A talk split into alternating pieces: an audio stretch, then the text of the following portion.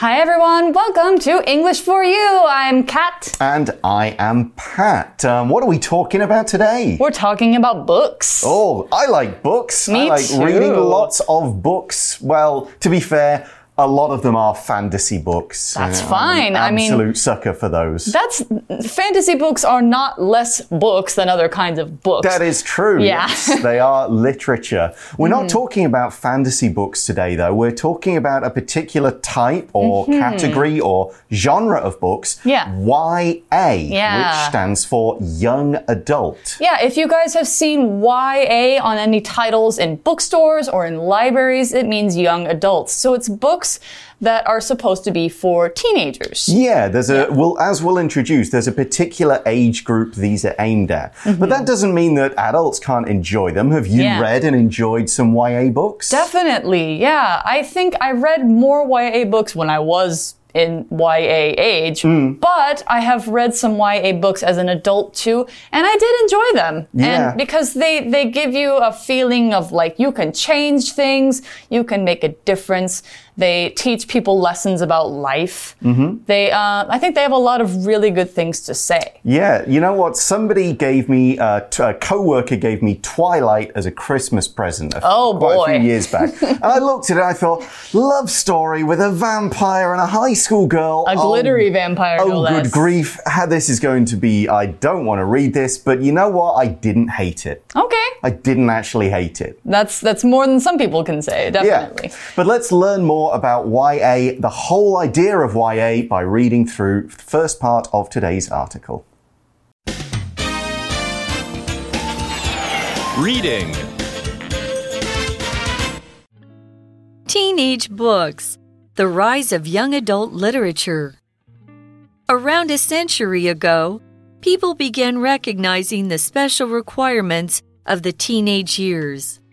One need is a category of books, especially for this age group, now known as young adult YA literature. New York Public Library, NYPL, librarian Anne Carroll Moore noticed that children stopped using the library around age 13. She wanted to encourage young people of all ages to keep reading. In 1919, Moore had her colleague, Mabel Williams, create special collections of books that were of interest to teenagers. By 1929, the collection became a YA reading list, which the NYPL still publishes every year today. Another NYPL librarian, Margaret Scoggin, led a library branch created just for teenagers in 1941. She wanted to create a library space in which teenagers could feel comfortable and have access to books especially suited to them. Both libraries meant for teenagers and YA books written for them became common. Later in the 1960s, library funding increased in the U.S., and it led to the golden age of YA. This brought about the works of YA authors like Judy Blume, Lois Duncan, and many more.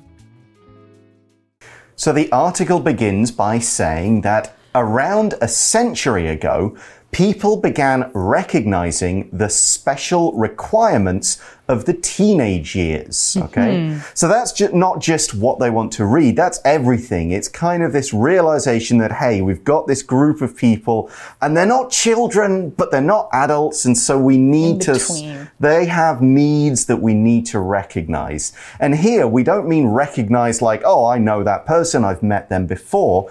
Here, recognize means to accept that something is true or important.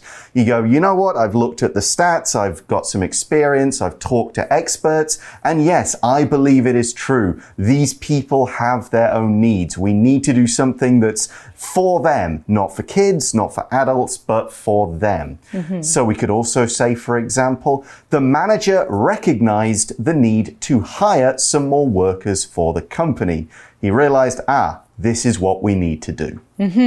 So the people who they were recognizing the needs of were these people who, like Pat said, are not children, they're not adults yet, they are teenage people. So teenage is between the ages of 13 and 19. So teen there in the 13, 19, all those teen years is where the word teenage comes from. It's your age when you have a teen in the word.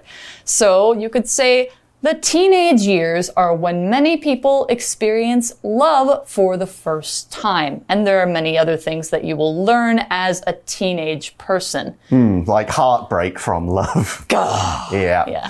So, there are many needs, and these are to do with education, social stuff, independence, and Yeah. more. But the article says one need is a category of books especially for this age group, now known as young adult or YA literature. Mm-hmm. Okay, let's we've talked about different words like kinds of books, genre of books. Let's look closely at the word category. So the word category, and you can say category, you can sort of stretch out the syllables a bit more. This is a class or a division of something with characteristics we can recognize as belonging to it.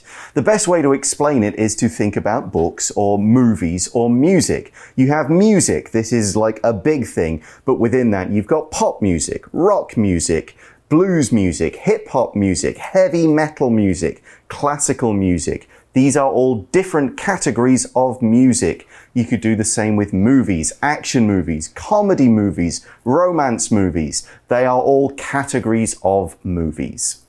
And so this particular category of books is now known as YA. That's right. So to be known as something or to know something as something else, this is a phrase that means to think of that thing as having a certain quality or a certain character or certain things about it.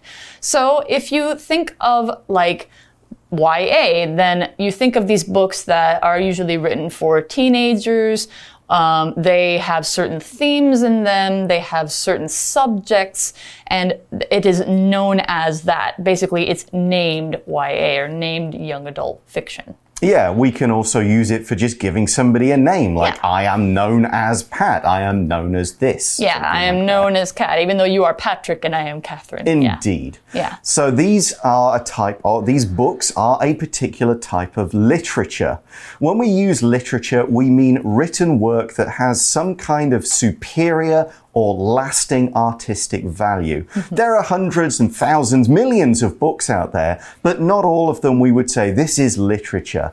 But if we're still reading that book in 20, 50, or several hundred years, then it is literature. It's been recognized that this is good.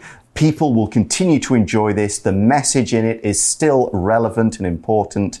So those books that do that become literature. Yeah, and so libraries often deal in literature, and YA literature is a is a certain kind of literature. It doesn't have to be, you know, old stuffy books. It doesn't have to be boring to be literature.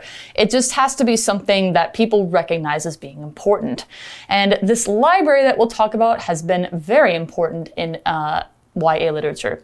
New York Public Library, or NYPL, librarian Anne Carroll Moore noticed that children stopped using the library around age 13.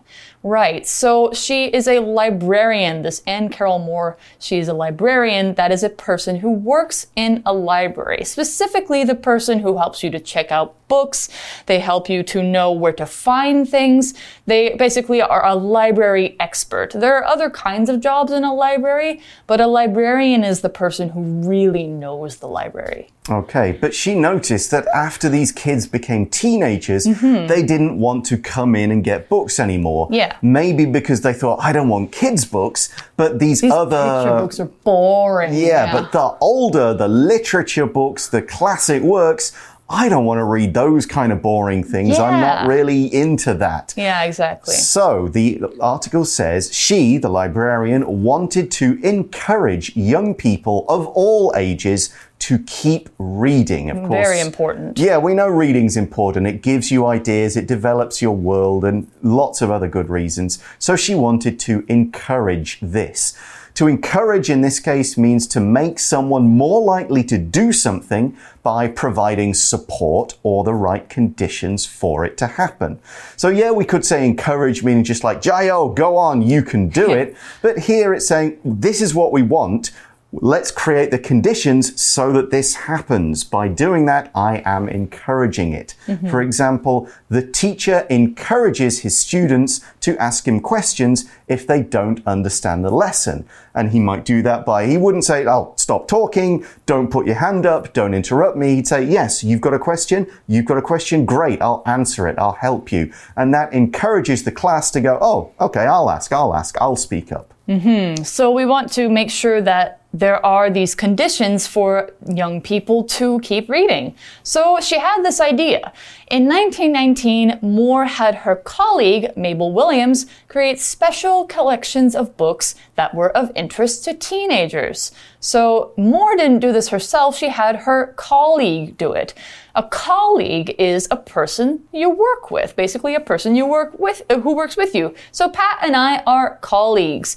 Now, make sure you don't confuse the word colleague with college, which is university. They're totally different things. So you work with your colleague and you go to college. Mm.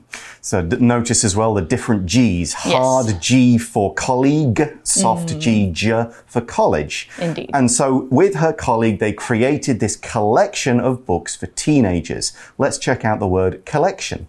So a collection is a large number of things that a person owns and keeps adding to to increase the number and variety of what they have.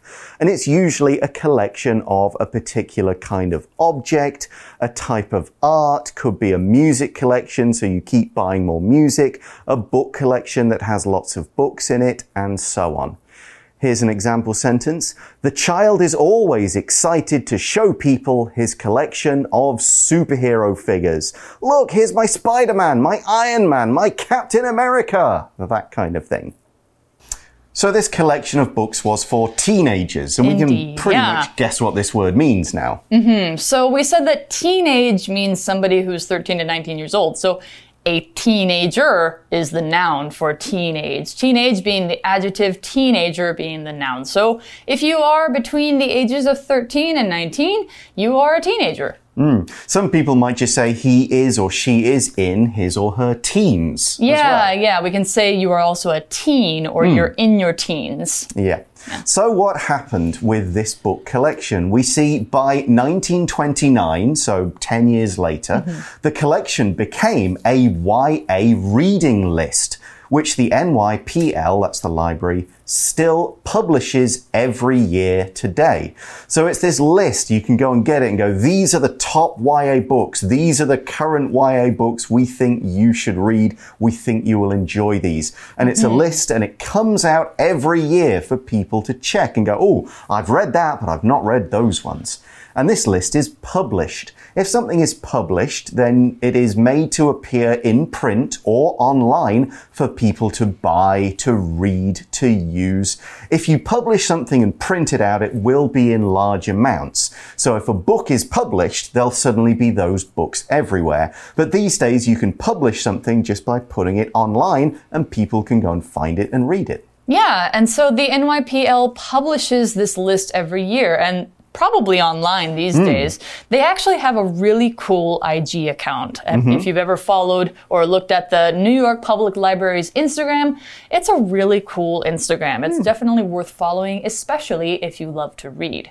So, on with the article, another NYPL librarian, Margaret Scoggin, led a library branch created just for teenagers in 1941. Wow, that's, that's pretty, very cool. Yeah, so it's not just this go to this bit of the library. It's go to this whole new library that's mm. just for you. The article says she wanted to create a library space in which teenagers could feel comfortable and have access to books especially suited to them. So this is going to be a library. There's no kids in there running around the kids section. It's not full of older people going to check out books. It's for teenagers. So maybe the rules about talking and chatting are a bit more relaxed. Yeah. Everything is like, this is for you guys. You come in, find the books you want. Here are some reading rooms, whatever it is. Yeah. And they have access to the books they want.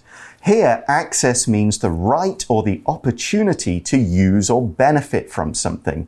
Basically, if you have access to something, you can use it. Or in this case, read and borrow the books in this particular library branch. Right, exactly. So it's a whole library branch just for YA and teenagers. So, yeah, it sounds like a great place for them to go. Both libraries meant for teenagers and YA books written for them became common. So now we're going on in time mm-hmm. talking about how the YA category grew.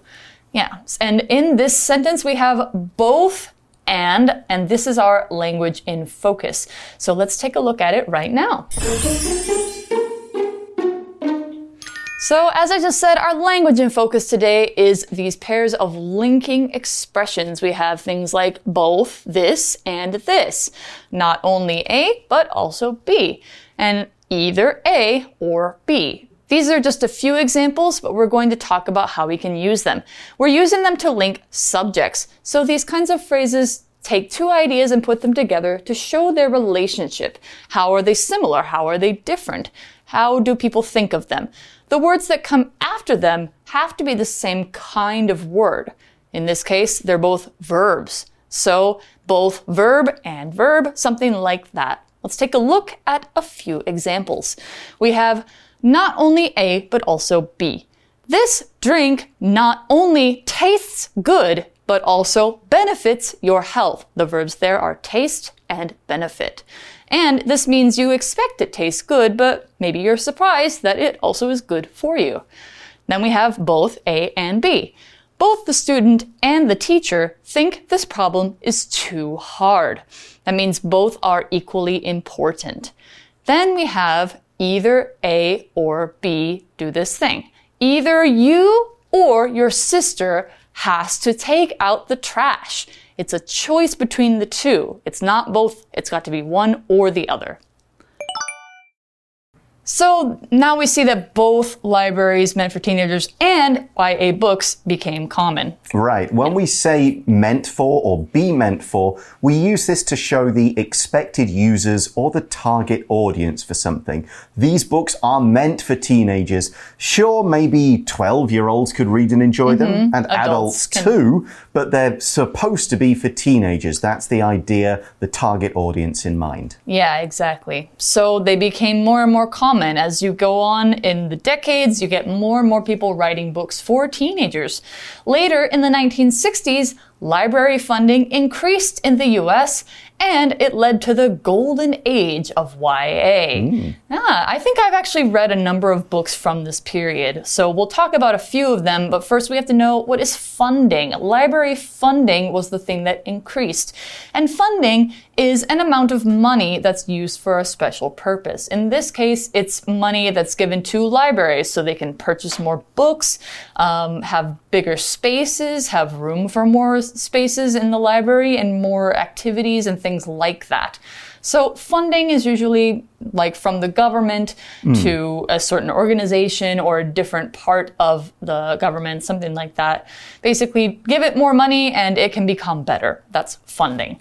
So, for an example sentence, you could say, The school doesn't have enough funding to throw a big dance party this year. That means the school doesn't have enough money. Right. A golden age of something is usually a time when a lot of the really good works, the best works, the most popular people were working. You might Yeah. have different golden ages of music, of art, of writing, and it's like during this period, a lot of really cool stuff happened. Yes. And then maybe there was a drop off and then it came popular again.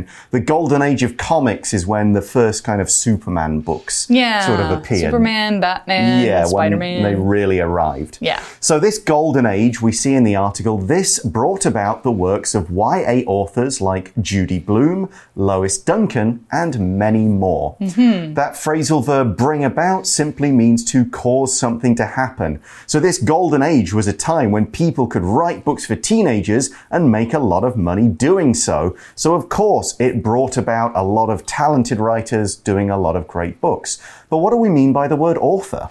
So, author is a person who has written something. Basically, it's another word for writer, but especially a writer of books. So, a per person who's written a book or who writes many books, like uh, Judy Blume, who you mentioned, wrote many books for teenagers and for children.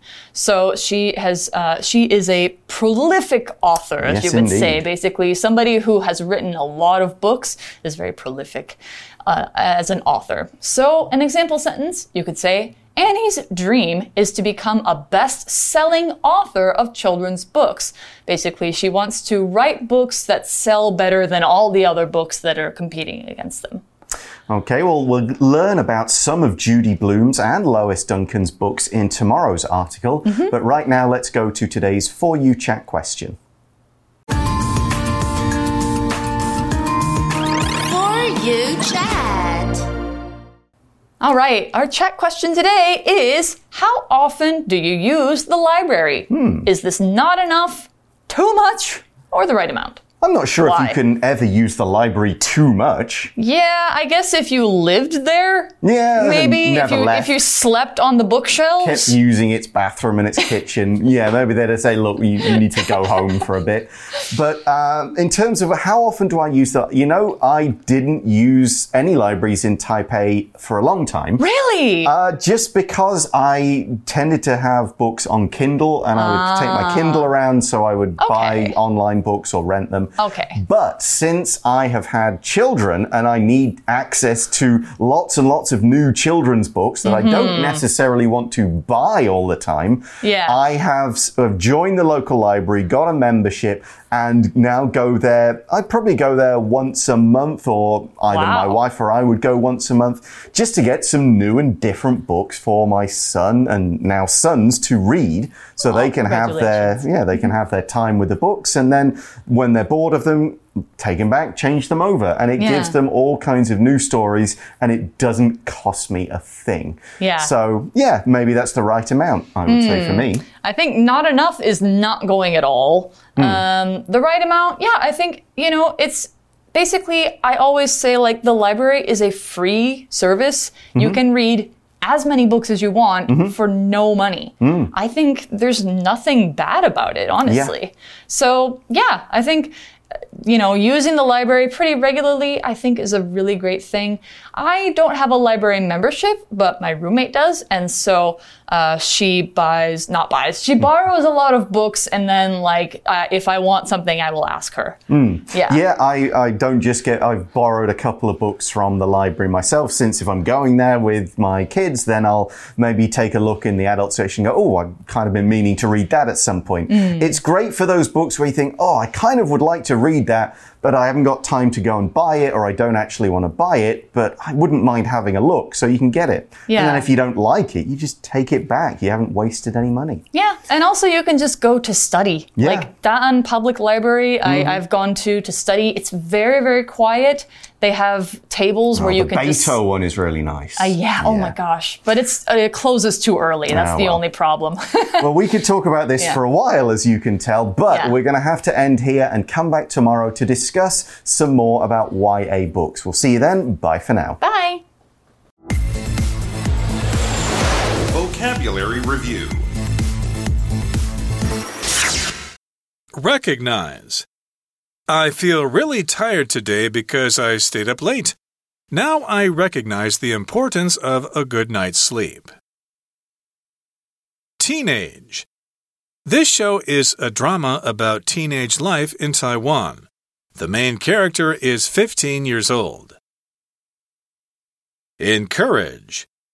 When Nola teaches English to young children, she sings songs and encourages them to talk with her.